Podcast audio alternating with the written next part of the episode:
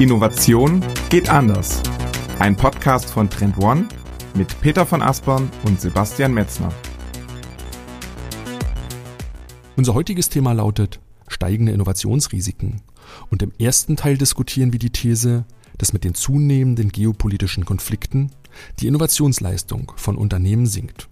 Zu diesem Ergebnis kommen nämlich die Forscher Astvanch, Deng und Habib in ihrer neuesten Untersuchung, die sie Anfang März im Harvard Business Review veröffentlicht haben. Wir fragen uns also, ob auch der Ukraine-Krieg zu einem erheblichen Bremseffekt von Innovation führen wird. Wie Innovationsverantwortliche diesen Bremseffekt vermeiden können, darüber sprechen wir im zweiten Teil. Mit dem Trend Impact Wheel und dem dazugehörigen Trend Radar stellen wir euch zwei wirksame Werkzeuge vor. Welche Trends durch die Auswirkungen des Krieges besonders relevant werden, das erfahrt ihr wie immer am Ende der Folge. Also nur mitten rein in Episode 50. Herzlich willkommen zum führenden Innovationspodcast Innovation geht anders. Mit mir Peter von Aspern aus Hamburg und wie immer zugeschaltet aus Berlin ist ist Sebastian Metzner und auch von mir ein herzliches Willkommen. Peter, heute unsere fast schon Jubiläumsfolge, Folge 50. So ein sehr schöner Moment, wie ich finde. Ja, 50 ist ja natürlich immer eine runde Zahl und tatsächlich so ein kleines Podcast-Bühnenjubiläum, wenn man so will. Und ich habe auch tatsächlich sehr gestaunt, dass wir tatsächlich schon 50 Folgen gemacht haben. Das war eine ganz schöne Reise mit ganz vielen verschiedenen spannenden Themen und Gästen. Und ich musste tatsächlich selber auch erst ein bisschen Revue passieren lassen, welche Themen wir da alle so ja. gestreift haben. Ja, ja. Wie ist es dir denn Gedanken dabei? Also ich sehe das genauso wie du. Ne? Die Zeit ist durch Corona sehr schnell vergangen. Ne? Wir, mhm. Alle zwei Wochen haben wir es geschafft, eine Folge zu veröffentlichen, diesen Rhythmus beizubehalten. Also darauf bin ich schon sehr, sehr stolz. Ne? Wir haben eine Vielzahl von Gästen dann gerade in den zweiten Teil der 50 Folgen gehabt, die viele spannende Themen dann auch nochmal und Gedanken platziert haben, die ich, die ich sehr inspirierend fand. Ja. Und ja, der Dank gilt natürlich vor allen Dingen euch, dass ihr gemeinsam mit uns die letzten 49 Folgen gehört habt. Und dafür möchten wir uns natürlich auch sehr herzlich bei euch bedanken, Peter. Und du hast schon ein bisschen angesprochen, ne? 50 Folgen ist auch so ein Zeitpunkt, um zum Reflektieren, was haben wir so erreicht, was haben wir mit den 50 Folgen so als Beitrag geleistet. Aber natürlich auch die Frage in die Zukunft, was, was wollen wir in Zukunft noch gemeinsam mit euch erreichen? Und dazu haben wir uns für die nächsten 50 Folgen ein neues Format ausgedacht, was wir gerne ab Mai starten wollen, ne, Peter? Ja, genau. Wir haben uns was Neues überlegt tatsächlich. Und ja, wollen mit euch ein neues Format starten, was so ein bisschen interaktiver ist. Und es läuft unter dem Namen Ask Us Anything About Trend Management. Angelehnt an dieses typische Ask Me Anything Format, was ihr vielleicht auch schon kennt. Und damit wollen wir einmal im Monat mit euch eine Live Q&A Session machen. Genau. Das ist im Grunde das perfekte Format für euch, in dem ihr uns Fragen stellen könnt, die euch in eurem operativen strategischen Alltag befassen. Es ist egal, ob ihr mit dem ganzen Thema Trendmanagement, Trends, Innovation, Zukunft gerade erst begonnen habt, ob ihr am Anfang der Reise steht oder schon äh, tief in der Umsetzung seid. Wir laden euch ganz herzlich ein, an dieser Q&A-Session teilzunehmen. Wir beantworten mit unserer mehr als zehnjährigen Erfahrung, Peter, die wir in vielen Projekten gesammelt haben, ähm, teilen wir unsere Erfahrungen gern mit euch und die erste Ask Us Anything About Trend Management Session findet statt am Mittwoch, den 11. Mai um 14 Uhr. Ähm, ihr könnt euch gern anmelden dazu. Ihr seid recht herzlich eingeladen auf trendone.com slash ask us. Könnt ihr euch über ein ganz kleines Formular bei uns anmelden und dann gehen wir im Mai gemeinsam mit euch eure Fragen durch und sind echt gespannt, was ihr uns so fragt, weil wir haben gemerkt, dass es ganz, ganz viele Fragen zum Thema Trendmanagement gibt.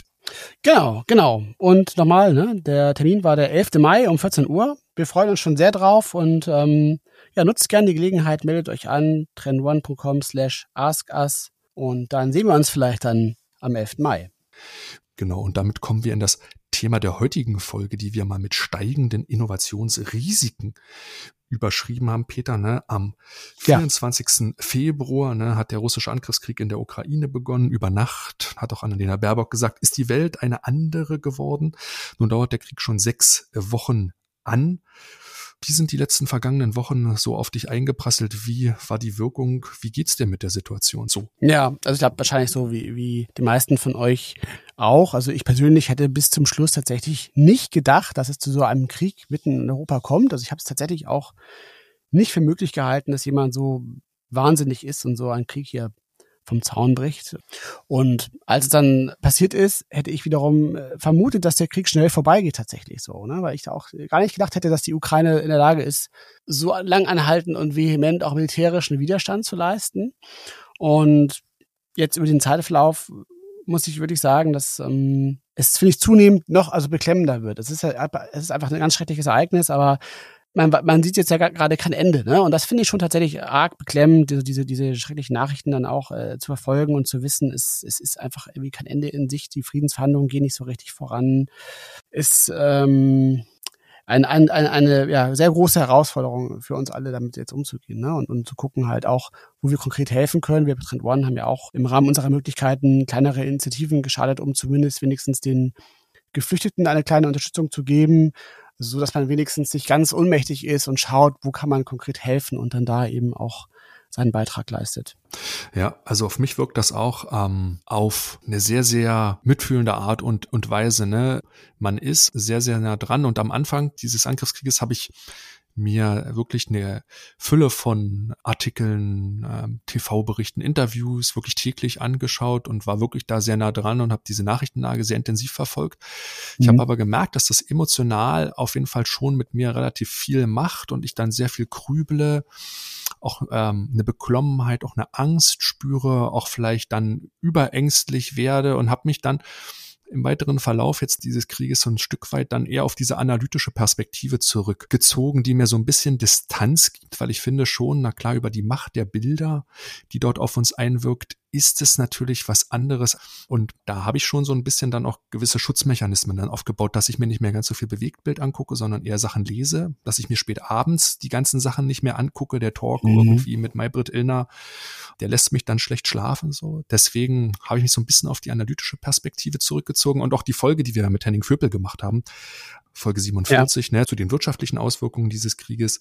Ja, diese analytische Perspektive hat mir nochmal geholfen. Ne? In der Folge sind wir ja durchgegangen, ne? wie wirken sich die Sanktionen zukünftig aus, was ist mit der drohenden Rezessionsgefahr, was ist mit der neuen Einigkeit von NATO und EU. Wir haben noch das ganze Thema Energiepreise bewertet in der Folge, die Embargo-Politik, Multilateralismus, die Rolle Chinas. Und ja, deswegen versuche ich jetzt auch so einen ganzheitlichen Blick auf dieses Thema zu finden. Und das finde ich jetzt auch in dieser jetzigen Situation sehr, sehr spannend, auch da nochmal dann die Brücke auf die Innovationssicht zu schlagen. Mhm. Genau. Mit diesem Schritt wollen wir heute ja auch anknüpfen an das Thema und auch ein Stück weit auch an die Folge mit Henning Vöpel. Und heute wollen wir fragen, ob die Auswirkungen dieses Krieges möglicherweise zu einem Anstieg des Innovationsrisikos führen. Also das soll bedeuten, ob Unternehmen und Innovationsverantwortliche vielleicht jetzt ein Stück risikoaverser werden und ob die Innovationsleistung der Unternehmen entsprechend in den kommenden Jahren sinken wird, ne, aufgrund eben der äußeren Umstände, die wir jetzt inzwischen ja auch alle kennen. Ähm, das wirtschaftliche Klima trübt sich ein, der IFO-Geschäftsklimaindex ist äh, krass abgestürzt, die Zinsen gehen hoch, äh, wir schüttern schon in so eine Art Rezession jetzt vielleicht sogar rein und all diese sich eintrübenden Rahmenbedingungen sind vermutlich nicht gut für das Innovationsklima, sagen wir es mal so. Und genau dieses Thema wollen wir heute ein Stück weit untersuchen und versuchen da so ein bisschen Licht ins Dunkel zu bringen und, und diese Auswirkungen äh, für euch so ein bisschen mehr zu dekonstruieren und dann da einen Blick drauf zu werfen. Genau. Als Ausgangspunkt haben wir einen Artikel mitgebracht. Der ist in der mhm. Harvard Business Review erschienen. Wir verlinken euch den Artikel unten in den Show Notes. Er trägt den Titel When Geopolitical Risk Rises, Innovation Stalls. Er ist von den Autoren Deng, Habib und Asfanash Ich hoffe, ich spreche das richtig aus. Er ist am 3. März veröffentlicht worden und mhm. ja, die Autoren haben da wirklich eine sehr, sehr ähm, starke empirische Untersuchung gemacht, denn sie fragen sich, wie stark die geopolitischen Spannungen und Konflikte, die zwischen verschiedenen Staaten ausgetragen werden, sich tatsächlich auf das Innovationsniveau, auf die Innovationsleistung in Unternehmen im Privatsektor auswirken. Und das war ein super spannender Artikel, den zu lesen und ja. den können wir gerne mal so ein bisschen diskutieren. Was sind die Erkenntnisse dieses Artikels? Was sind die Zusammenhänge? Und ich erkläre vielleicht ganz kurz nochmal zum Anfang, wie das Untersuchungs Verpackungsdesign war.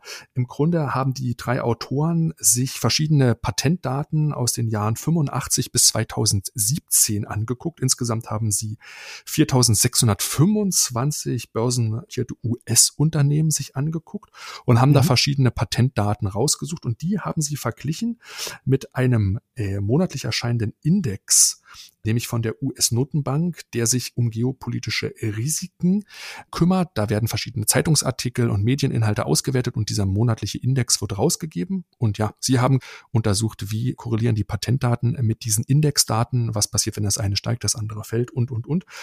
Und das war das Untersuchungssetting und das hat ganz spannende Ergebnisse gebracht. An dieser Stelle ein kurzer Hinweis auf unser neues Innovators Webinar mit meinen Kollegen Lara Brückner und Thorsten Reda. In der neuen Webinarreihe erfahrt ihr alles zum systematischen Trendmanagement. Wie können Innovationsverantwortliche mehr Fokus in ihre Arbeit bringen? Wie können sie die interne Sichtbarkeit ihrer Ergebnisse erhöhen? Und wie können sie alle Stakeholder in der Organisation mitnehmen? Thorsten und Lara stellen euch dazu die erfolgreichsten Strategien, Lösungsansätze und Praxistipps vor. Am 28. April und 19. Mai finden die nächsten beiden Webinare statt. Natürlich ist das Ganze für euch kostenlos. Auf trendone.com slash Webinar könnt ihr euch nun euren Platz sichern. Den Link findet ihr wie immer auch unten in den Show Notes und dann wieder zurück in den Podcast.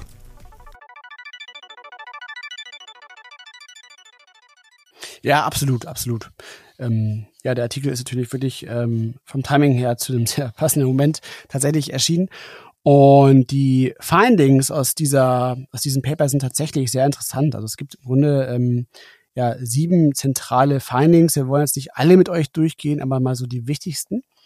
Und das erste ist, dass durch die geopolitischen Konflikte die Anzahl von Patenten, die ein Unternehmen anmeldet, also im folgenden Jahr, dass die zurückgeht. Das ist schon mal ein erster klarer Beweis für die These, dass natürlich geopolitische Spannungen sich negativ auf Innovation auswirken. Und der zweite Punkt, der ist äh, mindestens genauso interessant. Auch hier geht es um das Thema Patente. Und hier konnte nachgewiesen werden, dass die Art der Patente sich in Konfliktzeiten weniger aus disruptive Technologien fokussiert, sondern eben eher klassische inkrementelle Innovationen beinhaltet. Das heißt im Grunde, dass offensichtlich Unternehmen ein Stück weit risikoscheuer werden und seltener multidisziplinäre oder hochwirksame Innovationen verfolgen. Genau. Und der dritte Punkt, nämlich dass auch der Anteil von Produkten in den frühen Entwicklungsphasen, die Unternehmen hervorbringen, durch die Zunahme von geopolitischen Risiken geringer wird. Also ähm, Unternehmen starten weniger Innovationsvorhaben. Am Ende kommt der Artikel so ein bisschen noch auf die Dauer der Auswirkungen zu sprechen. Und davon gehen die Autoren aus, dass in der Regel diese Innovationsleistungen, die sich verringern, jetzt in der Anzahl der Patente zum Beispiel, immer so eine Wirkungsdauer von drei bis fünf Jahren hat. Nach zwei Jahren ist sozusagen der Höchststand mhm. erreicht. Dann flaut es ab. Ja, absolut. Also vielleicht noch mal einen, einen Punkt äh, doch noch mal mitnehmen, und zwar ähm, die Erkenntnis, dass Drohungen im Durchschnitt stärker sich auf Innovation und Handlungen auswirken als die Konflikte dann selber. Das ist auch nochmal interessant, weil äh, passt, finde ich, gut zu dem Punkt, den du eben gerade noch mal angesprochen hast, nämlich die Dauer der Nachwirkungen von ähm, diesen Entwicklungen.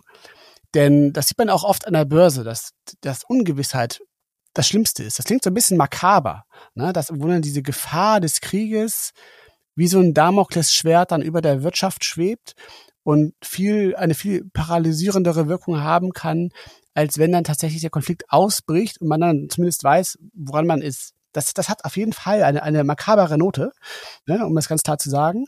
Aber man beobachtet sowas tatsächlich auch an den Börsen. Und ich glaube, dass das jetzt auch so ein Stück weit in dem Sinne zu beobachten ist, als dass natürlich jetzt der Krieg hier leider Gottes ausgebrochen ist in der Ukraine, aber immer noch auch so ein Stück weit ja die Angst mitschwingt, ob sich dieser Konflikt in irgendeiner Form noch ausweiten wird. Also sei es eben in einem lang anhaltenden wirtschaftlichen Konflikt mit, mit Russland und lang anhaltenden Sanktionen, der Rolle Chinas, hattest du ja auch schon angesprochen, ähm, oder möglicherweise sogar im schlimmsten Fall einer, einer militärischen weiteren Eskalation mitten in Europa.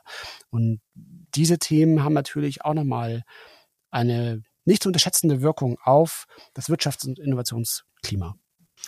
Genau, genau. Weil du es gerade angesprochen hast, nach ein anderer wichtiger Punkt war die Kohorten, die dort untersucht worden sind von den Unternehmen. Besonders die Unternehmen waren mit einem Rückgang des Innovationsniveaus verflochten, die einen hohen Anteil von ausländischen Kunden hatten.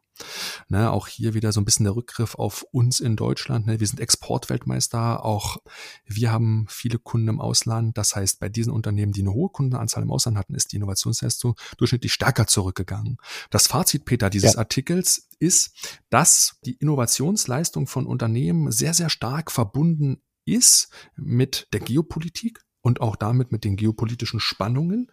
Sie haben halt gesagt, ne, mit steigenden geopolitischen Risiken tritt ein erheblicher Bremseffekt auf Innovation insgesamt ein. Also das ist die Frage, sind wir auch jetzt im Fall des Ukraine-Konfliktes zukünftig mit einer starken Bremswirkung von Innovation konfrontiert?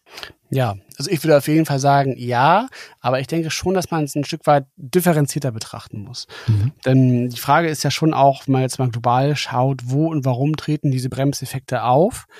Hm, ich denke jetzt aufgrund der konkreten Situation jetzt Ukraine, Russland, würde ich zum Beispiel sagen, dass natürlich in Russland logischerweise ähm, ein massiver Einbruch von Innovationen vermutlich jetzt gerade passieren wird. Es gab ja jetzt auch schon Meldungen von einem Art Brain Drain, ne, dass viele Intellektuelle und Wissenschaftler äh, versuchen, das Land äh, zu verlassen. Ähm, wir, wir erleben auch durch das Handelsembargo ein technologisches Decoupling, weil im Grunde ja Russland von den ganzen von den ganzen Lieferungen von Hochtechnologiegürtern aus dem Westen abgeschnitten ist, also wie eben beispielsweise Mikrochips ähm, umgekehrt leider äh, ist Russland aber auch einer der Exporteure von, von seltenen Erden zum Beispiel, was dann mhm. wiederum auch auf uns zurückschlägt, ähm, sodass auf jeden Fall auch Europa wie man ja auch gerade auch sieht, ähm, natürlich auch stark betroffen ist. Ne? Und wir hier auch so einen wirtschaftlichen Abschwung jetzt gerade erleben, nicht zuletzt auch aufgrund der, der Energiekrise, ähm, die sich jetzt abzeichnet. Wenn man aber zum Beispiel nach äh, Amerika guckt, also auf die USA beispielsweise oder vielleicht auch auf China, ist da das Bild sicherlich ein ganz anderes. Und diese negativen Effekte sind da wahrscheinlich gar nicht so durchschlagen, wie wir sie jetzt hier gerade erleben. Hm. Ja, ich bin da auch zwiegespalten. Ich meine, die Evidenz der Untersuchung äh, dieser drei Autoren des Artikels ist klar. Geopolitische Spannungen erzeugen quasi den Rückgang von Innovationsleistungen. Ja. Die Frage ist, tritt das jetzt im Ukraine-Konflikt auch ein? Weil auch der Blick auf die USA, da wurden halt nur US-amerikanische Unternehmen untersucht und jetzt nicht weltweit. Hätte man die Untersuchungsgruppe größer gezogen, könnte das Ergebnis anders sein. Das hast du ja auch gerade nochmal klar gemacht. Ne? Wenn man differenziert in verschiedene Regionen guckt, könnte das anders aussehen. Ne? Es wurden auch nur Patente untersucht. Wir haben eine Vielzahl von Innovationsvorhaben, die gar nicht so patentlastig mehr sind. Ne? Also auch die Art ja. der Messmethode könnte hier natürlich das Ergebnis ein Stück weit verzerren und auch die Anzahl der Konflikte, die in diesem Zeitraum lagen, Peter, die sind auch aus meiner Sicht, ne, also Afghanistan in den 80er Jahren, dann kam der zweite Golfkrieg quasi 91 dazu, ne? Wir haben mhm. den entsprechenden Irakkrieg 2003 mit drin. Wir haben 9/11 als großes terroristisches Ereignis Anfang der 2000er drin. Wir haben Syrien, wir haben den arabischen Frühling drinne. Es gab ja. eine ganze Vielzahl von Konflikten in dieser langen Zeitreihe, die aber glaube ich nicht dieses Eskalationsniveau und die Beteiligung, die unmittelbare Beteiligung einer Großmacht hatten. Das waren zum Teil andere Kriegsarten, ja. die mit jetzt nicht ganz so vergleichbar sind. Und deswegen ist die Frage wirklich zentral. Steigt jetzt die Innovationsleistung eventuell oder sinkt sie? Und das ist so ein bisschen den Punkt, den man hier diskutieren muss, weil ich bin ganz klar bei dir, man muss das abschichten und man muss sich da differenziert rein betrachten. Aber Geschichte wiederholt sich ja nicht ständig. Nur weil das die letzten 20 Jahre so war, sind wir jetzt ja nicht deterministisch damit konfrontiert, dass das genauso sein muss. Wir können diesen Trend doch umkehren. Die Frage ist nur, ist das möglich?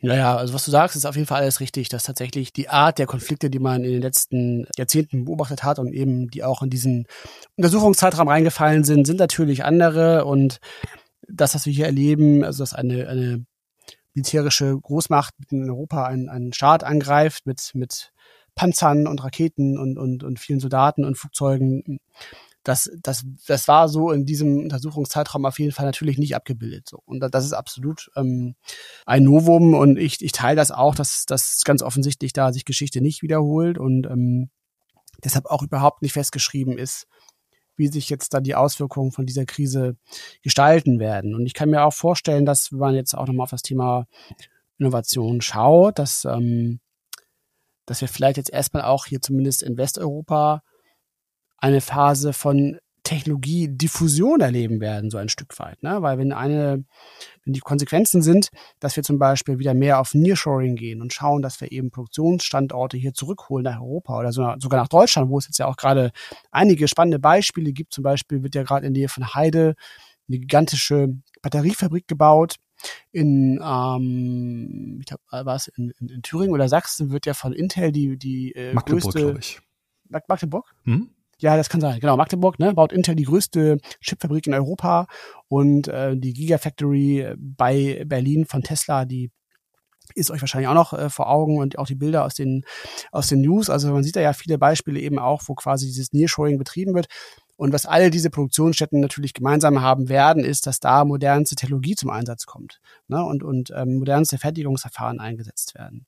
Ein anderes Beispiel, was ich da auch sehe, ist natürlich auch im Bereich äh, der Energiewende und auch vielleicht des, des steigenden Effizienzdrucks, dem wir jetzt ausgesetzt sind, dass das durchaus Motoren sein können, ähm, ja, also die, die eine katalytische Wirkung darauf haben, dass bestehende Technologien vielleicht ein Stück weit mehr Diffusion jetzt erfahren und da die Wirtschaft sich ein Stück weit erneuert.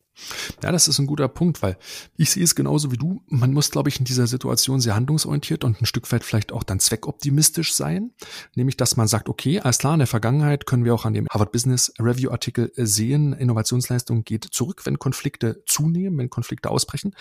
Wir haben es jetzt aber in der Hand, dass das halt nämlich genau nicht eintritt. Was sind eigentlich die Handlungen, die man dagegen unternehmen kann auf Unternehmensseite? Also dieser ne, Moment der Bewusstwerdung für den Innovationsverantwortlichen, ähm, sich den Artikel nochmal anzugucken und zu sagen, alles klar, das ist jetzt ein Automatismus der mit dem Rückgang der Innovationsleistung und was kann man im Unternehmen mhm. tun, dass das jetzt quasi nicht so eintritt. Und anhand dieser Sekundärdaten, ne, die dort in diesem Artikel ausgewertet sind, haben wir natürlich auch nochmal gesagt, komm, wir nutzen nochmal unsere Reichweite als Trend One und, und erheben nochmal Primärdaten. Ne. Wir haben eine eigene Untersuchung dazu gestartet vom 16. bis zum 29. März haben wir insgesamt 114 Innovationsverantwortliche Jugendliche per Online-Fragebogen befragt, wie sie die Situation so einschätzen. Und hm, dabei sind ebenfalls eine ganze Fülle von Daten rausgekommen. Die erste Frage, Peter, ne, die wir gestellt haben, ist, nochmal so auf diese psychologische Ebene zu gehen. Wie bewerten Sie die Auswirkungen des Ukraine-Krieges, haben wir gefragt. Als mhm. Gefahr.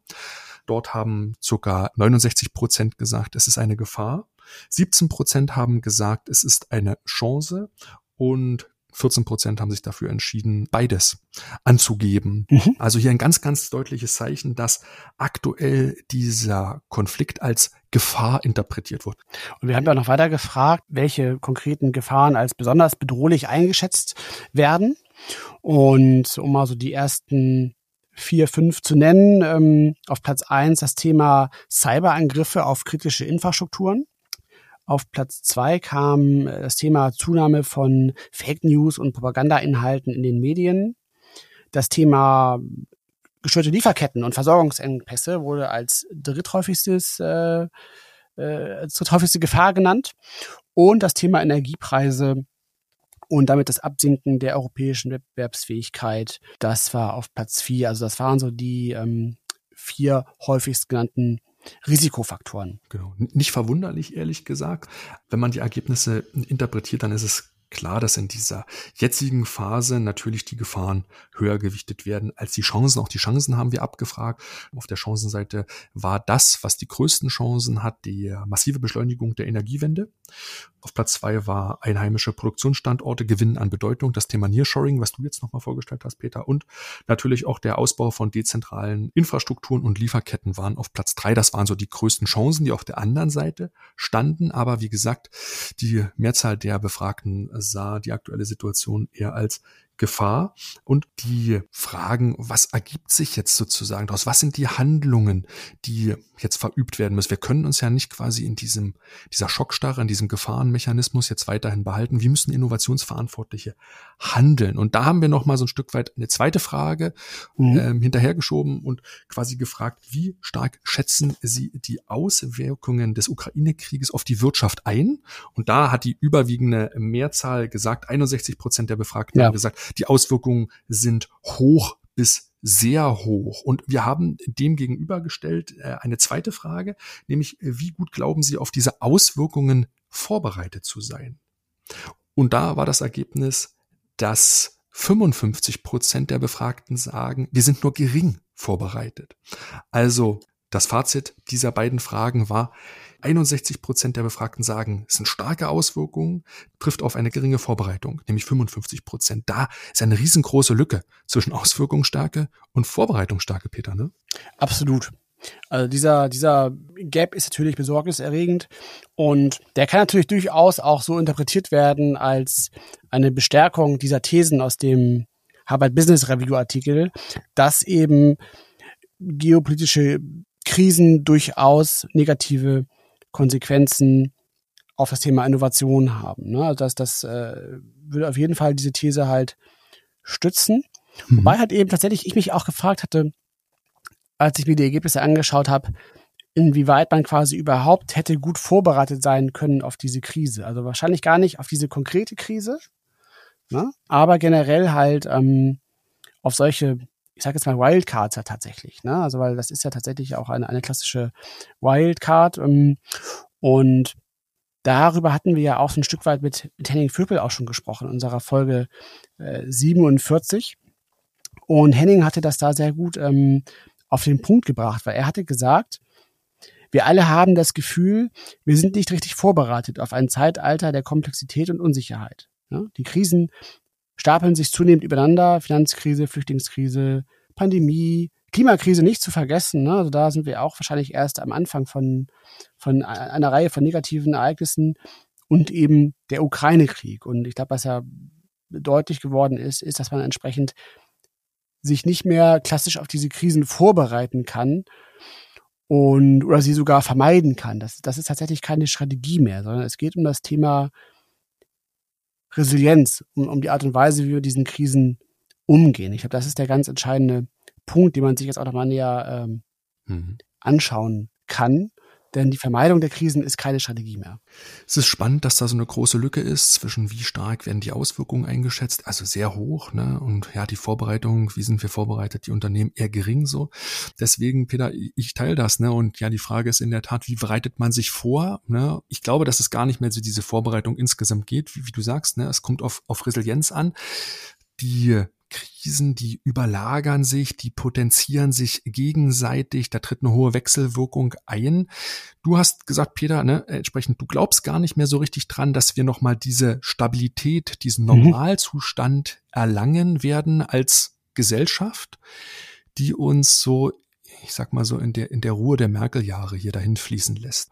Gibt's das ja. denn überhaupt nochmal? Also es ist so eine gewisse Achterbahnfahrt zwischen Berg und Tal im Unternehmensumfeld, im externen Raum so entstanden. Und das setzt natürlich auch das Unternehmensinnere sozusagen in, in Schwingung. Und das ist jetzt so ein bisschen dieser Übertrag auch auf, auf Resilienz. Ne? Also das Unternehmen muss halt mit diesen äußeren Störereignissen mitgehen können und variabel darauf reagieren können. Robustheit hilft nicht, Resilienz ist wichtig. Peter, aber nochmal zu der Frage zurück. Mhm. Stabilität, werden wir das in den nächsten zehn Jahren nochmal erleben? Ich glaube nicht. Ich glaube auch tatsächlich, dass wir, also wenn man mal zurückschaut, weil ich hatte mich das auch gefragt, also auch, da, auch mit dem Ausbruch des Krieges und, und auch, auch diesem, diesem persönlichen Schockerlebnis, dass man jetzt hier mitten in Europa mit solchen Schreckensmeldungen konfrontiert ist, die man eigentlich sonst nur noch aus dem Geschichtsunterricht äh, kannte, so ein Stück weit. Ähm, ist aber auch deutlich geworden, dass ja im Grunde wir vielleicht auch in einer sehr besonderen Dekade jetzt hier auch aufgewachsen sind, auch gerade in Deutschland, mhm. die von einer enormen Stabilität und Sicherheit ja geprägt war, was im Grunde ja an wenigen Orten auf dieser Welt der Normalzustand ist, wenn man mal ehrlich ist. Ne? Also wir waren da auf jeden Fall sehr privilegiert. Auch das können andere Länder in Europa von sich nicht behaupten. Da muss man ja nur nach, nach Jugoslawien zum Beispiel schauen. Ähm, oder aber auch auf, auf Frankreich zum Beispiel, die ja auch schon ähm, äh, mit massiven sozialen Verwerfungen konfrontiert waren, wie den Gelbwesten-Protesten. Ja. Wir hatten dann hier in Europa, äh, in Deutschland auch das Thema Geflüchtete äh, aus, aus Syrien zum Beispiel, dann die Corona-Pandemie natürlich, ähm, jetzt den Ukraine-Konflikt. Ich, ich glaube, das Thema Klimakrise birgt auch noch die ein oder andere ähm, negative Wildcard für uns, wenn man so will. Und auch ähm, das Thema Umgang mit China wird auch, ähm, also dieser Status quo ob der so lange noch aufrechterhalten kann, so wie er jetzt ist, ist zumindest fraglich. Also deshalb ja. glaube ich persönlich, dass es keine gute Idee ist, darauf zu setzen, dass das alles schon vorbeigehen wird und wir dann wieder in das gewohnte ruhige Fahrwasser kommen. Das halte ich für sehr äh, naiv, wenn man diese Haltung einnimmt. Ja, Veronika Grimm ne, im Sachverständigenrat der Wirtschaft hat gesagt, ne, wir gehen von einer regelbasierten Welt wieder zurück in eine machtbasierte Welt. Ne. Man hat mhm. jetzt wieder diese, mhm. diese Blockbildung auf der einen Seite die Demokratien des Westens mit vielen Freiheitswerten, mit internationalen Handelsbeziehungen, mit Wirtschaftswachstum. Auf der anderen Seite der Block der autoritär geführten Staaten, Russland, fast schon auf dem Weg zum Totalitarismus, ja. Ne, ja. Ähm, China. Ähm, Francis Fukuyama, das hat ja Henning Vöbel auch nochmal zitiert, ne, das Buch, das, das, das Ende der Geschichte geschrieben. Ähm, der Westen dominiert jetzt nach dem Ende des Kalten Krieges, ist diese These jetzt nicht auch ad absurdum geführt, weil man jetzt sich wieder diese Blockbildung hat. Und aktuell die autokratisch geführten Länder, mit ihrer eingeschränkten Pressefreiheit, mit wenig Demokratie, mit ihren starken wirtschaftlichen Verflechtungen, aber auch untereinander. Gerade China im Konflikt mit den USA, wird das nicht auch in Zukunft noch zunehmen? Na, also hier, ja, haben wir eine sehr, sehr starke Blockbildung. Und da bin ich auch gespannt, wie sich das auswirkt hm, auf das weitere Weltgeschehen und dann natürlich auch auf die Innovationsleistung. Um auf den Punkt wieder zurückzukommen, ja. Peter, ist ja die Frage, was machen jetzt die Innovationsverantwortlichen? Auch das haben wir gefragt. Wie beschäftigen Sie sich gerade mit deren Auswirkungen dieser Krise. Und das haben wir versucht, so auf einer Fünfer-Skala mal einzufangen. Und da mhm. kann man wirklich sagen, hm, dass sich 33 Prozent bislang wenig damit befassen und 22 Prozent aktuell mittelstark sich damit befassen. Also hier muss man sagen, ist noch eine gewisse Ruhe unter den Innovationsverantwortlichen. So stark beschäftigen sie sich noch gar nicht mit den Auswirkungen in diesem Untersuchungszeitraum Mitte bis Ende März wohlgemerkt. Ne? Ja, das fand ich auch auf den ersten Blick tatsächlich äh, erstaunlich, sagen wir mal so, weil im Grunde tatsächlich, also wenn man es andersrum mal interpretiert, sich 50 Prozent der Befragten eigentlich nahezu gar nicht mit diesem Thema in ihrem beruflichen Kontext wohlgemerkt genau. beschäftigen. Das kann natürlich auch ein Stück weit ein, ein, ein Zielgruppenthema sein, dass quasi die ähm, Innovationsverantwortlichen vor allem operativen Hintergrund vielleicht dann nicht so sehr jetzt ähm, diesen Effekten Rückkopplungseffekten aus dieser Krise betroffen sind, wohl aber äh, die, die Bereiche C-Level und, und Strategie sich mit diesem Thema vermutlich schon sehr stark auseinandersetzen. So, ne? Aber ja. das ist interessant, dass tatsächlich diese, diese unmittelbaren Auswirkungen auf der konkreten Ebene der Innovationsverantwortlichen so noch gar nicht angekommen sind. Wir haben natürlich auch nochmal gefragt, dann qualitativ, ne, offene Frage, mit welchen Punkten befassen Sie sich bei den Menschen, die sich ähm, mittelbestarkt damit befassen? Und das sind eine ganze Themen von wirklich so operativer Natur, ne? Konjunktur, Inflation, Preisanstiege, Umsatzrückgänge, Nachfragerückgänge waren so die abstrakten Begriffe, ne? also die allgemeine ja. wirtschaftliche äh, Rückgang, dann äh, so operative Dinge wie Lieferkette, Beschaffung, alternative Zulieferer, Produktionsausfälle spielten bei den Antworten eine sehr, sehr übergeordnete Rolle. Rohstoff- und Energiekosten sowie die Verfügbarkeit und die Versorgungssicherheit spielten eine große Rolle mit den Dingen, die sich beschäftigt haben. Aber auch Cyberangriffe nehmen zu. Höhere Anforderungen an die Sicherheit von Unternehmen waren ebenfalls dabei. Ja klar, Unterstützung der Mitarbeiter hier in Deutschland, Unterstützung der Kollegen in der Ukraine vor Ort war ebenfalls das Thema. Und ja, wie können wir Hilfe für die Geflüchteten organisieren? Das war auch an sehr, sehr vielen Antworten zu lesen. Also wenn man sich diesen Themenkosmos anguckt, dann ist das total ähm, normal. Ne? Und das haben wir auch schon so ein bisschen bei der Corona-Pandemie gesehen, dass mhm. sich in dieser mhm. ersten Phase dieser Konflikte, dass diese Schockphase sich sehr stark mit den Auswirkungen, ob das operative Geschäft befasst wird. Das war das Muster, was wir, Peter, auch so ein bisschen in der Corona-Krise damals gesehen haben. Ja, absolut, genau. Man hat im Grunde genau, also diese, diese drei Phasen, wie quasi so ein exogener Schock verarbeitet wird. Und diese erste Phase, die Schockphase, adressiert in der Regel tatsächlich diese unmittelbaren spürbaren Auswirkungen, die man eben selbst konfrontiert ist. Das war natürlich jetzt in der Corona-Pandemie sogar noch unmittelbarer und stärker ausgeprägt, weil wir da ja gleichzeitig einen Angebots- und Nachfrageschock hatten.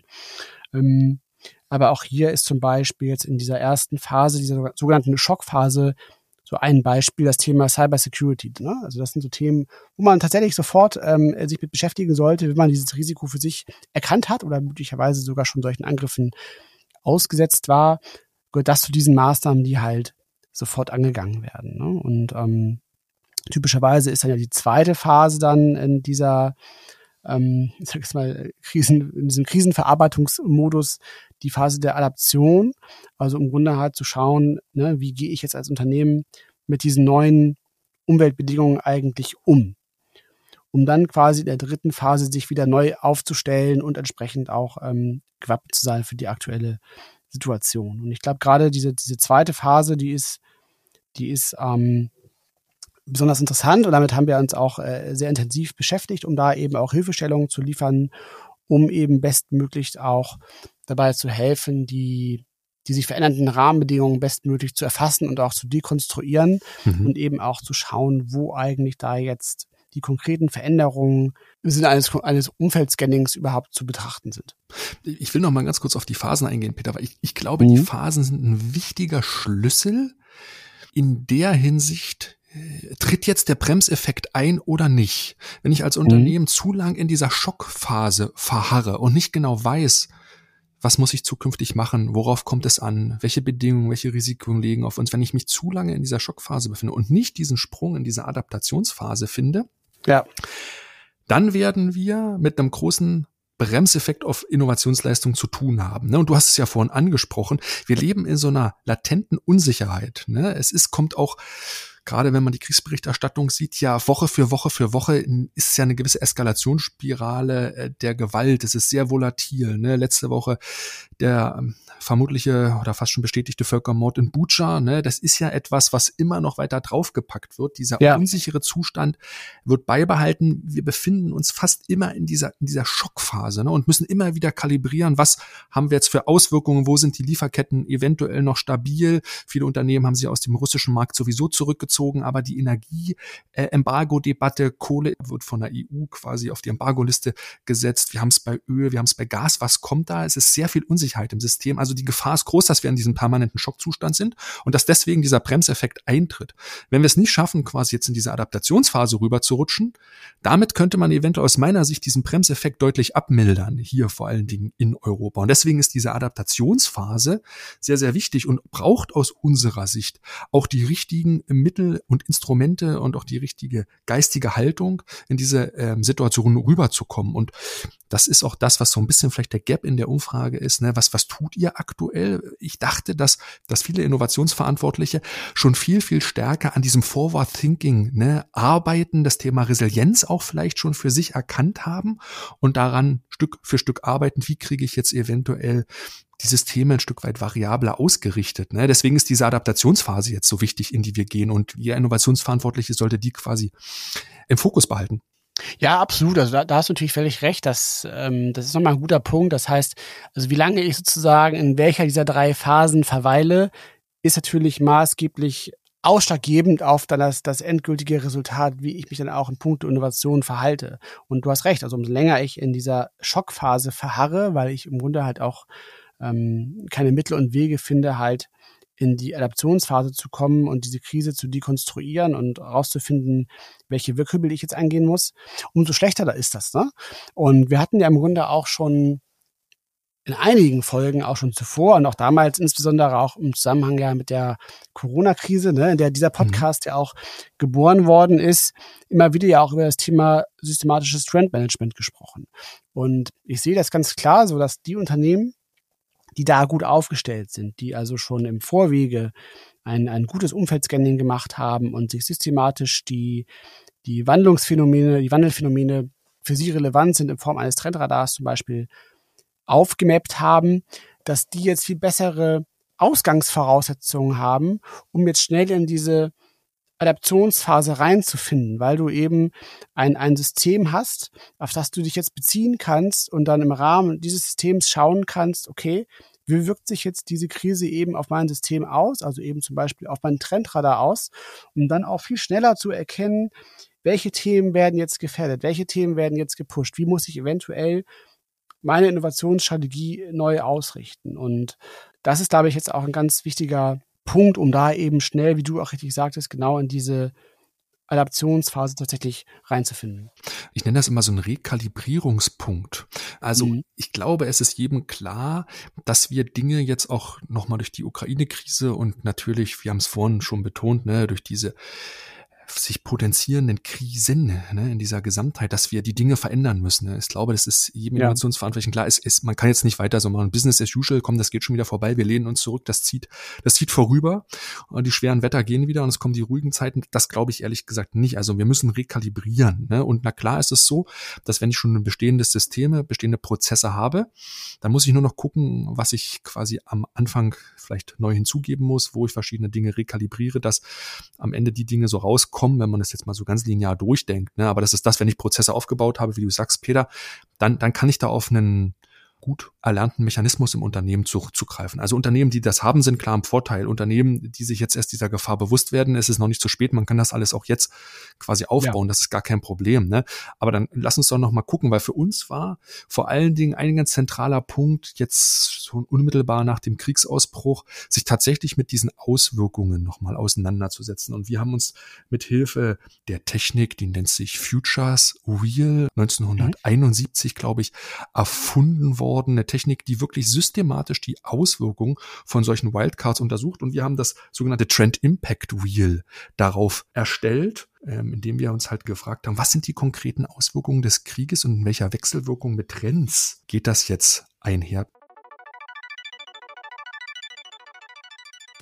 Und an dieser Stelle ein ganz kurzer Hinweis in eigener Sache, denn wir bei Trend One suchen neue Kolleginnen und Kollegen für unser Team, weil wir sind wirklich hier eine ganz große Familie, die mit ganz viel Herzblut daran arbeitet, die Innovationskraft unserer Kunden und unserer Partner zu verbessern. Auf trendone.com slash Karriere haben wir für euch einmal zusammengefasst, wen wir alles suchen und ganz besonders hervorheben möchte ich die Jobs, bei denen wir mit unseren großen Kunden gemeinsam an der Zukunft arbeiten. Von den großen Corporates wie BMW und DM über die Traditionsunternehmen wie Miele bis hin zu den Hidden Champions wie Stiel sind wir mit ganz, ganz vielen innovativen Unternehmen im ganz engen Austausch. Konkret suchen wir Innovation Consultants, Trendanalysten, Projektmanager und ganz viele andere Dinge mehr. Am besten ihr schaut auf trendone.com slash karriere. Dort könnt ihr auch mit meiner lieben Kollegin Nelly Schwarz sprechen. Wir freuen uns auf euch.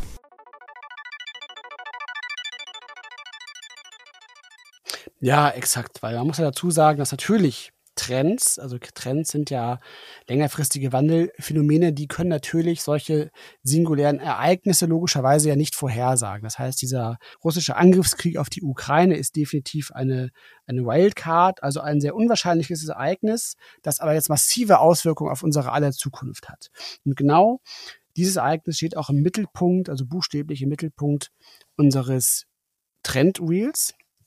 Und die Technik funktioniert so, dass man eben ausgehend von diesem Ereignis sich erst einmal aufmappt, was sind die unmittelbaren Auswirkungen dieses Krieges auf der ersten primären Ebene. Also wie wirken sich diese Ereignisse aktuell auf unseren konkreten Alltag aus? Was sind die ganz konkreten Folgen? Also zum Beispiel eine primäre Folge wäre entsprechend ein starker Anstieg der Energiepreise.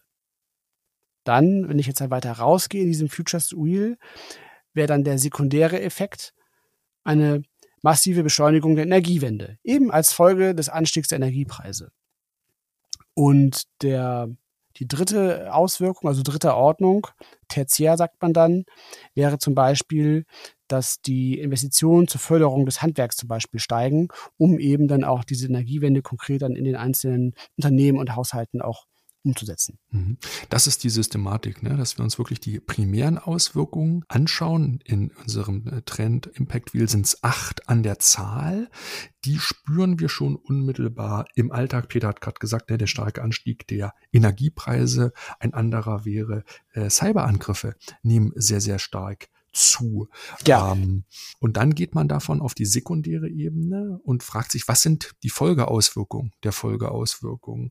Und ja, bei den Cyberangriffen könnte das quasi sein, dass wir jetzt mit vermehrten Ausfällen von kritischer Infrastruktur zu kämpfen haben. Dass wir da auch äh, Sicherheit haben müssen. Und ja, dann geht man doch mal auf die tertiäre, auf die dritte Ebene.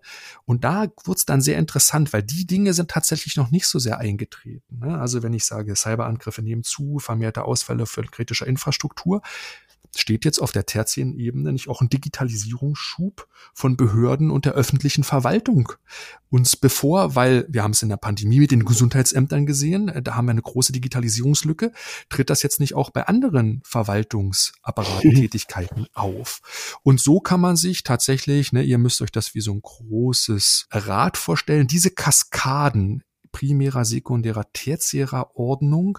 Diese Auswirkungskaskaden, die geht man jetzt durch und hat quasi mittelbare und unmittelbare Auswirkungen erhoben. Auf der tertiären Ebene, die sind so ein bisschen nicht spekulativ, aber die antizipiert man ein Stück weit. Und davon haben wir euch, glaube ich, insgesamt 56 äh, Auswirkungen dort aufgeschrieben, wo wir ja. versucht haben, ganzheitlich mal alle Spektren zu beleuchten. Und das ist quasi schon ein, ein Analyseinstrument, um die mittelbaren und unmittelbaren Auswirkungen dieser Krise genau zu erfassen. Das hilft auf jeden Fall sehr, sehr stark. Absolut, absolut. Also ich finde auch, dass das, das klingt jetzt so ein bisschen banal, aber es gibt einem, einem auch tatsächlich wesentlich mehr Handlungssicherheit, wenn man wirklich auch nochmal so ein ganzheitliches Bild hat von diesen mannigfaltigen Auswirkungen erster, zweiter, dritter Ordnung von diesen aktuellen Ereignissen und ähm, hilft es einem auch sehr, finde ich, auch die aktuellen Ereignisse besser einzuordnen und auch die verschiedenen Reaktionen der, der unterschiedlichen Akteure auch viel besser äh, zu verstehen und auch zum Teil sogar antizipieren zu können. Also von daher ähm, ist das ein, ein sehr äh, wirksames Werkzeug und ähm, ihr könnt euch auf jeden Fall unser Future Wheel gerne runterladen. Also unser das heißt ja Trend Impact Wheel mhm. und ist zu finden auf trendone.com slash Zeitenwende. Und da könnt ihr euch gerne einmal ähm, unser Trend Impact Wheel anschauen und das auch für euch als Werkzeug natürlich nutzen, um entsprechend für euch Ableitungen zu treffen, wo für euch die Implikationen dieses Konfliktes sind. Genau. Interessant ist dann, auf der ganz, ganz äußeren Ebene haben wir dann tatsächlich die tertiären Auswirkungen einmal auf unsere über 100 Makrotrends im Trenduniversum gelegt und haben für euch dort die 20 wichtigsten Makrotrends gehighlightet, wo wir denken, diese Auswirkungen anhand dieser Kaskaden werden jetzt diese Trends sehr, sehr stark beschleunigen, ja. ne? Weil das ist ja das, was eintritt durch diese unmittelbaren Auswirkungen dieser Wildcard, nämlich russischer Angriffskrieg, dreht jetzt diese Auswirkungskaskade in Gang. Und diese ja. Auswirkungskaskade sorgt dafür, dass diese Trends, diese 20 Trends, die ihr dort alle gehighlightet findet, beschleunigt werden. Weil diese Trends, wie gesagt, die haben die Möglichkeit, abgeschwächt zu werden. Manche frieren auch ein.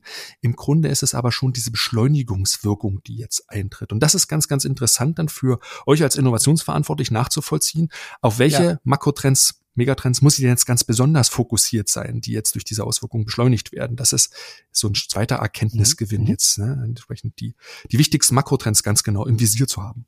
Exakt. Und da sieht man auch wieder sehr schön den Vorteil, wenn man eben beispielsweise im Vorwege schon mal ein Trendradar erstellt hatte, dann kann man nämlich genau über diesen Schritt, den du gerade beschrieben hast, also eben dann von diesen tertiären Auswirkungen den Übertrag zu suchen und zu schauen, auf welche Trends wirken sich jetzt diese diese Kaskaden eigentlich genau aus, da wirklich dann auch zu verorten, was ist jetzt für mich als Unternehmen ein, der Impact auf die für mich relevanten Trendthemen.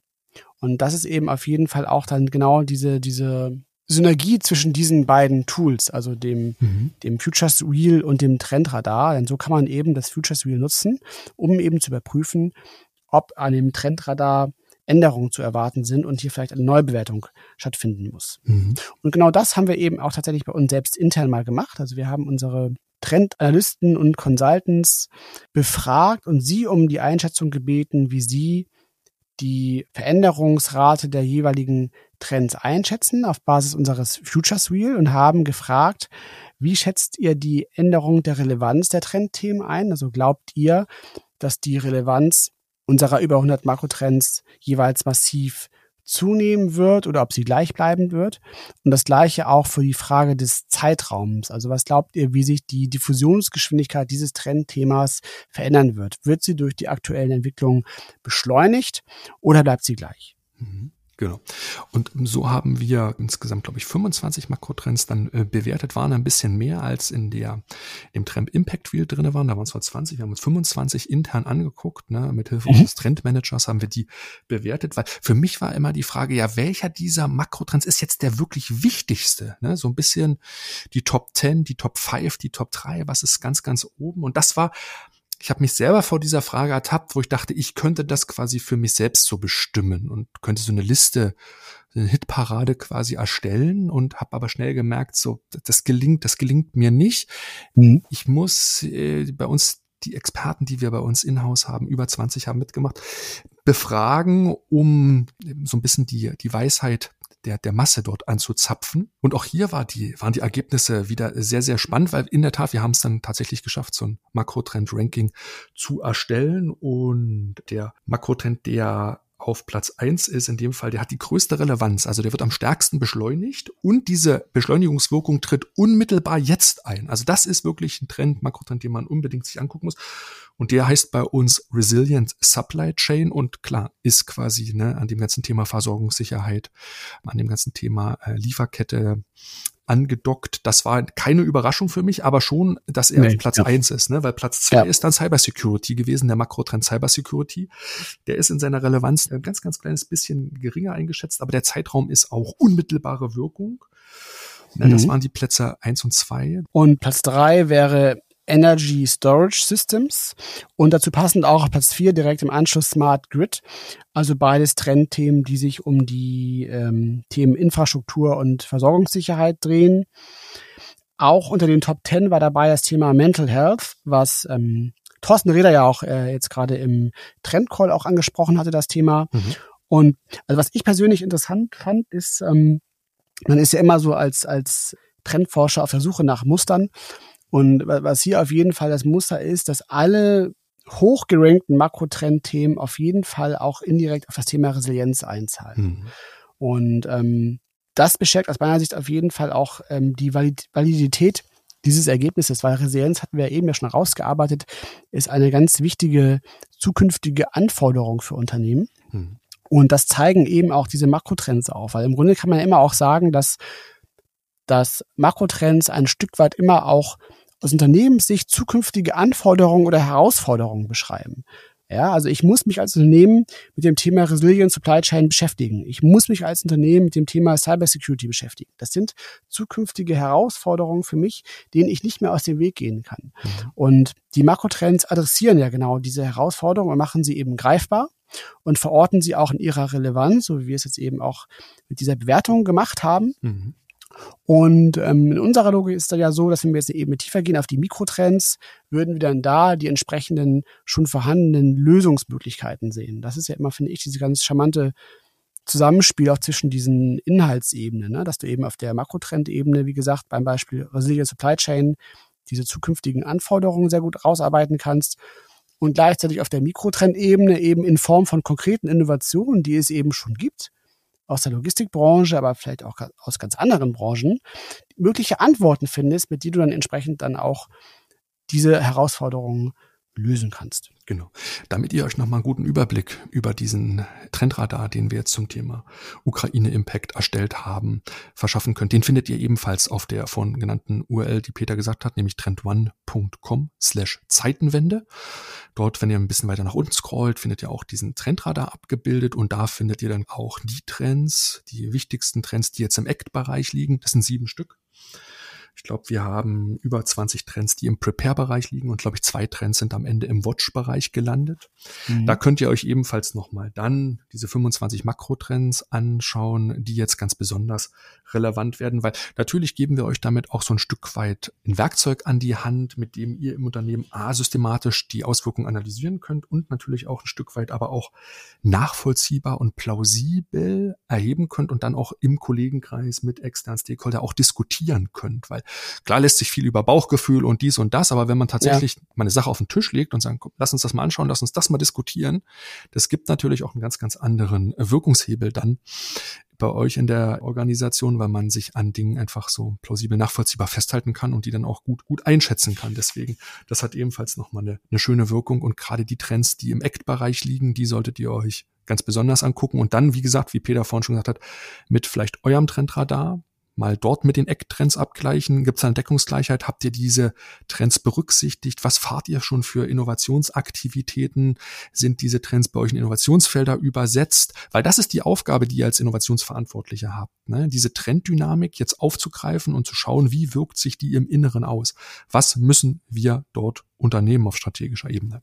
Absolut. Und da, also wie gesagt, greift er gerne auch auf die, die Dokumente zurück und Ausarbeitungen, die wir da für euch schon äh, geschaffen haben, wie eben dem Trend Impact Wheel und auch den, den ähm, Ranking der Makrotrends, die wir als besonders stark mh, hm, katalysiert betrachten, aber auf jeden Fall unbedingt auch die Empfehlung, macht auch diese Bewertung für euch selber. Wenn ihr den Trendmanager schon nutzt, dann könnt ihr es natürlich dort ganz easy digital und kollaborativ machen, aber das ist schon ein ganz wichtiger, ein entscheidender Punkt, dass man diese Bewertung der Trends aus der eigenen Unternehmensperspektive und vor dem jeweiligen Branchen-Background durchführt, so dass ihr für euch gemeinsam am besten kollaborativ ebenfalls so ein Ranking von Trends erstellen könnt, um dann eben gemeinsam diesen Abgleich mit eurem Trendradar nachvollziehen zu können, um genau auch das, was du gerade sagtest, Sebastian, diese, diese Objektivierung dieser Themen auch bestmöglichst zu gewährleisten, so dass man dann da auch wirklich substanziell und systematisch drüber diskutieren kann. Mhm. Wir hatten es ja eingangs gesagt, dieser Bremseffekt tritt jetzt ein, wenn wir zu lange in dieser Schockphase fahren, wenn wir nicht genau wissen, wie kommen wir da raus, ne, mit diesen beiden Instrumenten die Auswirkungen in diesem Trend Impact Wheel sich genau anzuschauen und dann den Übertrag zu machen in das Trendradar mhm. auf die relevanten Makrotrends. Das könnte wirklich ein gutes Momentum sein, zu schauen, wie kriegen wir jetzt die Anpassungsphase hin, ne, wo müssen wir rekalibrieren, wo müssen wir neue Innovationsvorhaben quasi starten, wo müssen wir eventuell eventuell alte Dinge einfrieren? Wo müssen wir uns quasi rekalibrieren? Das ist jetzt die Frage in dieser Phase und mit diesen beiden Instrumenten wollten wir euch ein Stück weit Hilfestellung geben, weil die Gefahr ist, wie gesagt, groß, dass wir jetzt zu einer Bremswirkung so im Innovationsbereich kommen und aus unserer Sicht gilt es halt alles dafür zu tun, dass diese Bremseffekte jetzt halt quasi nicht eintreten, weil das wäre für uns gerade hier in Deutschland, in Europa ganz, ganz gefährlich in der Situation. Ja, absolut. Das hast du auch sehr schön äh, zusammengefasst und damit auch so die wichtigsten Punkte der, der Folge benannt. Und wenn ihr dazu noch weitere Fragen habt oder es da besondere Punkte gibt, die ihr mit uns nochmal diskutieren wollt, dann noch einmal an dieser Stelle der Verweis auf unser Ask Us Anything About Trend Management. Wie gesagt, am, ich muss gerade mal gucken hier, genau, am 11. Mai um 14 Uhr. Und da können wir gerne auch nochmal die, über die Aspekte aus dieser Folge zum Beispiel auch mit euch sprechen. Wenn ihr da konkrete Fragen zu habt, dann meldet euch gerne bei uns. Und die URL dazu ist trendone.com slash askus. Und dort findet ihr ein kleines Formular, wo ihr entsprechend ähm, euch gerne für diese Folge anmelden könnt. Genau. Das würde ich schön finden, wenn wir auch über solche Dinge wie heute mit euch diskutieren können. Den Harvard Business Artikel, wie tritt der Bremseffekt ein, was tut ihr dagegen? Alles Themen, die es, glaube ich, sich sehr, sehr stark lohnt zu beleuchten. Peter, damit schließen wir unsere heutige Folge 50. Wir bedanken uns wie immer fürs Zuhören. Wenn ihr den Podcast sehr inspirierend und gut fandet, freuen wir uns natürlich immer, wenn ihr ihn Kollegen und Freunden empfiehlt. Wir freuen uns natürlich auch immer sehr doll über positive Bewertungen, wie gewohnt bei Apple als jetzt auch bei Spotify. Und dann hört ihr uns wieder am Donnerstag, den 28. April. Dann erscheint unsere Folge 51. Und zu Gast, Peter, wird sein Dr. Rainer Hildebrand, äh, der ehemalige Vorstand der Otto-Gruppe. Und wir sprechen über das ganze Thema erfolgreiche Transformation. Das haben wir uns vorgenommen. Ne? Absolut. Das wird äh, ein sehr spannendes Thema, spannende Folge. Freue ich mich sehr drauf. Ähm, ja, seid dann gerne wieder dabei, bleibt uns gewogen und kommt gut durch die kommenden Wochen. Bis bald. Habt eine friedliche Zeit. Macht's gut. Bis bald. Tschüss.